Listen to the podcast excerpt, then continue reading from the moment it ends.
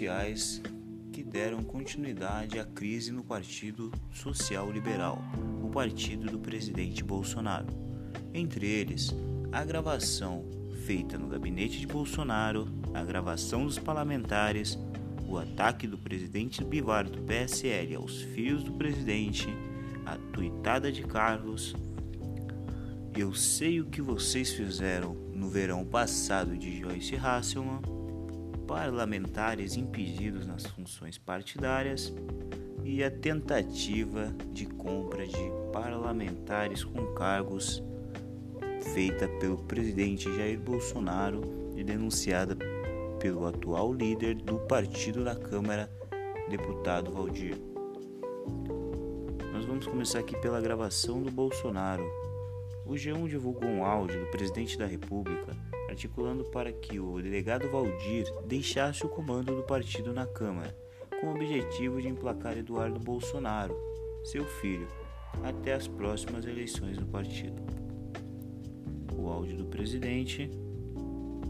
Eu agora vou ligar para outras pessoas. Até quem sabe de passe aí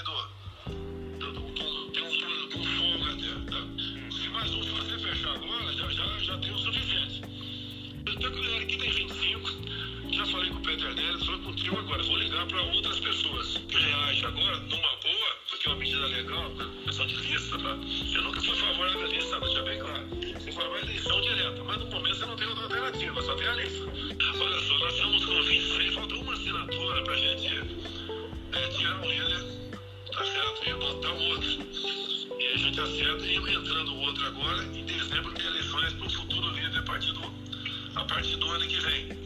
A maneira como está, o que poder tem na mão atualmente o presidente, o líder aí? É o poder de indicar pessoas, de arranjar cargo no partido, é promessa para fundo eleitoral por causa das eleições, é, é isso que os caras têm. Mas você sabe que o mundo desses caras muda de uma hora para outra muda.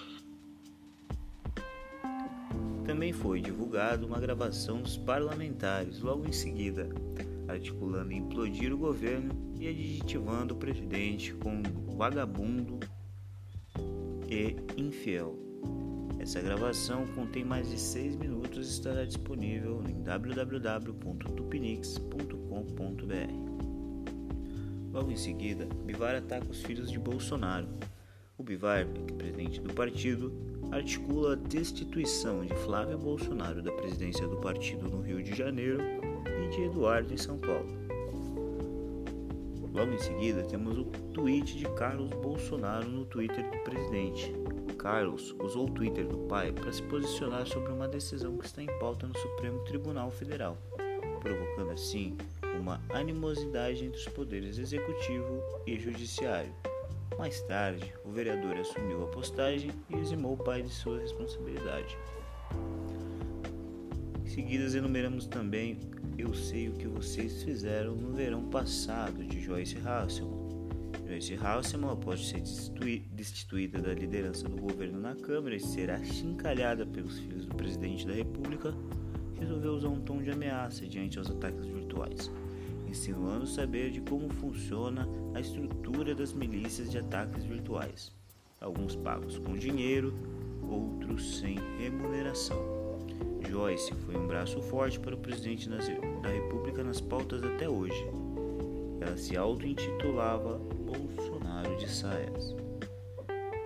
O partido de Luciano Bivar impediu parlamentares de suas funções partidárias partido decidiu também impedir cinco parlamentares ala bolsonaristas de exercer suas funções partidárias, por terem usado redes sociais para atacar membros do próprio partido e colaborarem para a destituição de Valdir, interpretado como uma traição pela ala de Bivar. Os deputados são Carla Zambelli de São Paulo, Carlos Jordi do Rio de Janeiro, Ale Silva de Minas Gerais, Felipe Barros do Paraná e Bibo Nunes, do Rio Grande do Sul. Último ponto enumerado foi a declaração do deputado Valdir. Em entrevista, ele acusou o presidente Jair Bolsonaro de tentar comprar parlamentares com cargos para que Eduardo fosse aprovado para a liderança no partido da Câmara. lugar de delegado Valdir, que resistiu e venceu a batalha de assinaturas travada pelos presidentes. O PSL está tentando criar um sanatório maior do que o do PT.